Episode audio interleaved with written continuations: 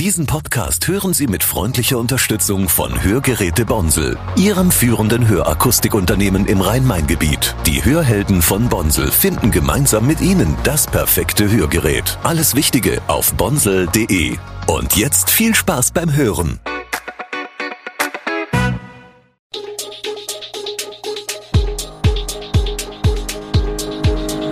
Gude, unser morgendliches News Update. Das Wichtigste aus Südhessen für Sie im Überblick. Guten Morgen aus Darmstadt an diesem 22. Januar.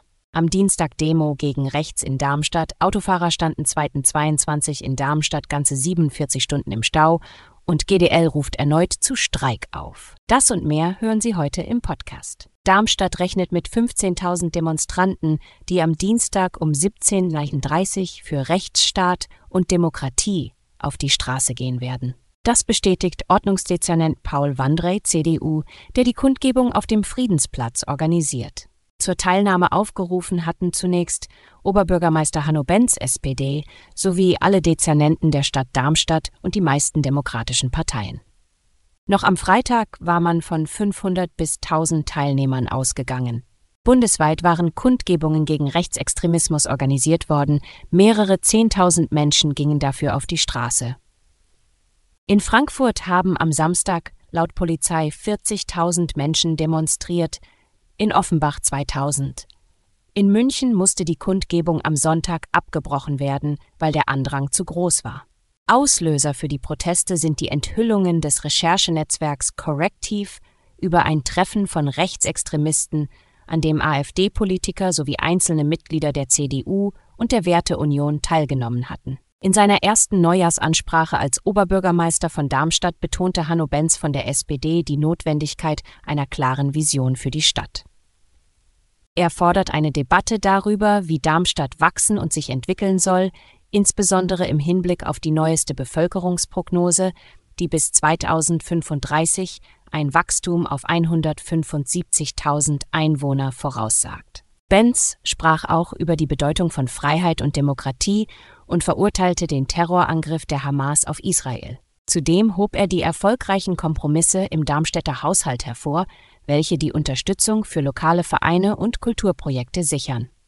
Die Stadtgesellschaft solle nicht in soziale Blasen zerfallen, sondern den respektvollen Diskurs aufrechterhalten. Benz kündigte drei konkrete Maßnahmen an. Eine Überarbeitung des Masterplans 2030 Plus zur Stadtentwicklung, die Wiederbelebung eines gemeinsamen Verkehrsentwicklungsplans mit dem Landkreis Darmstadt-Dieburg und eine intensivere Zusammenarbeit mit den südhessischen Nachbarkreisen, um die Wachstumsfragen gemeinsam zu behandeln.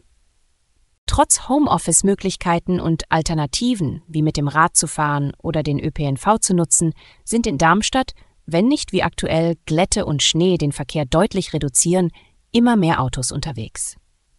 Mit manchen fahren die Heiner zum Supermarkt oder bringen damit ihre Kind zur Schule. Die allermeisten nutzen ihren Pkw jedoch für den Weg zur Arbeit und kommen obendrein von außerhalb in die Stadt eingependelt. 2021 hatten 74.867 Nicht-Darmstädter ihren Arbeitsplatz in der Wissenschaftsstadt.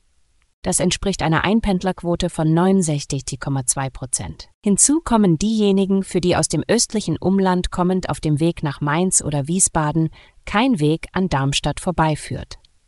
Stichwort fehlende Ostumgehung. Das hat zur Folge, dass Darmstadt inzwischen zu den Städten mit den meisten Staustunden in ganz Deutschland gehört.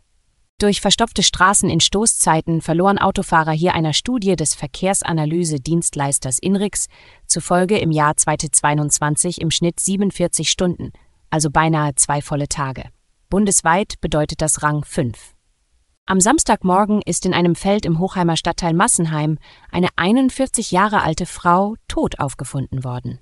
Die Hochheimerin war am Abend zusammen mit Freunden auf einer Fastnachtssitzung in einer Turnhalle in der Massenheimer Landstraße. Von dort kehrte sie nicht nach Hause zurück.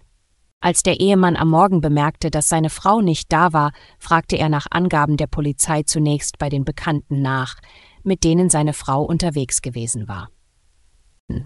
Nachdem klar war, dass sie nicht bei den Freunden war, informierte der Mann die Polizei und machte sich zusammen mit Freunden auf die Suche nach seiner Frau.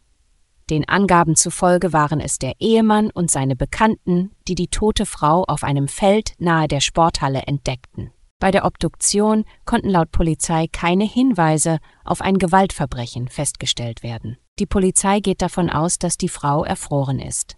Denkbar sei, dass sich die Frau in der Dunkelheit verlaufen hatte, auf dem gefrorenen Boden stürzte und letztlich der Kälte zum Opfer fiel. Es ist mal wieder soweit.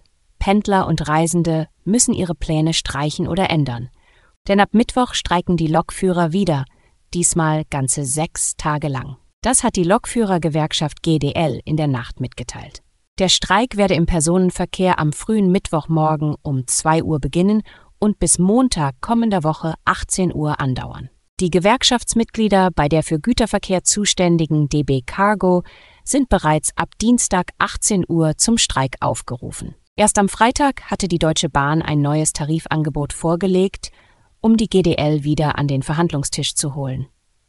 Darin ist unter anderem auch eine Option zu einer Stunde weniger Arbeitszeit für Lokführer und Zugbegleiter ab dem 1. Januar 2026 enthalten. Für neue Verhandlungen reichte dies aber offenbar nicht aus. Der nun angekündigte Arbeitskampf wäre der vierte im laufenden Tarifkonflikt. Vor dem Jahreswechsel legte die GDL bei zwei Warnstreiks große Teile des Personenverkehrs lahm. Im Januar folgte dann ein dreitägiger Streik mit ähnlicher Wirkung. Alle Infos zu diesen Themen und noch viel mehr finden Sie stets aktuell auf echoonline.de. Gute Südhessen ist eine Produktion der VAM von Allgemeiner Zeitung, Wiesbadener Kurier, Echo Online und Mittelhessen.de. Redaktion und Produktion die NewsmanagerInnen der VAM. Ihr erreicht uns per Mail an audio.vam.de.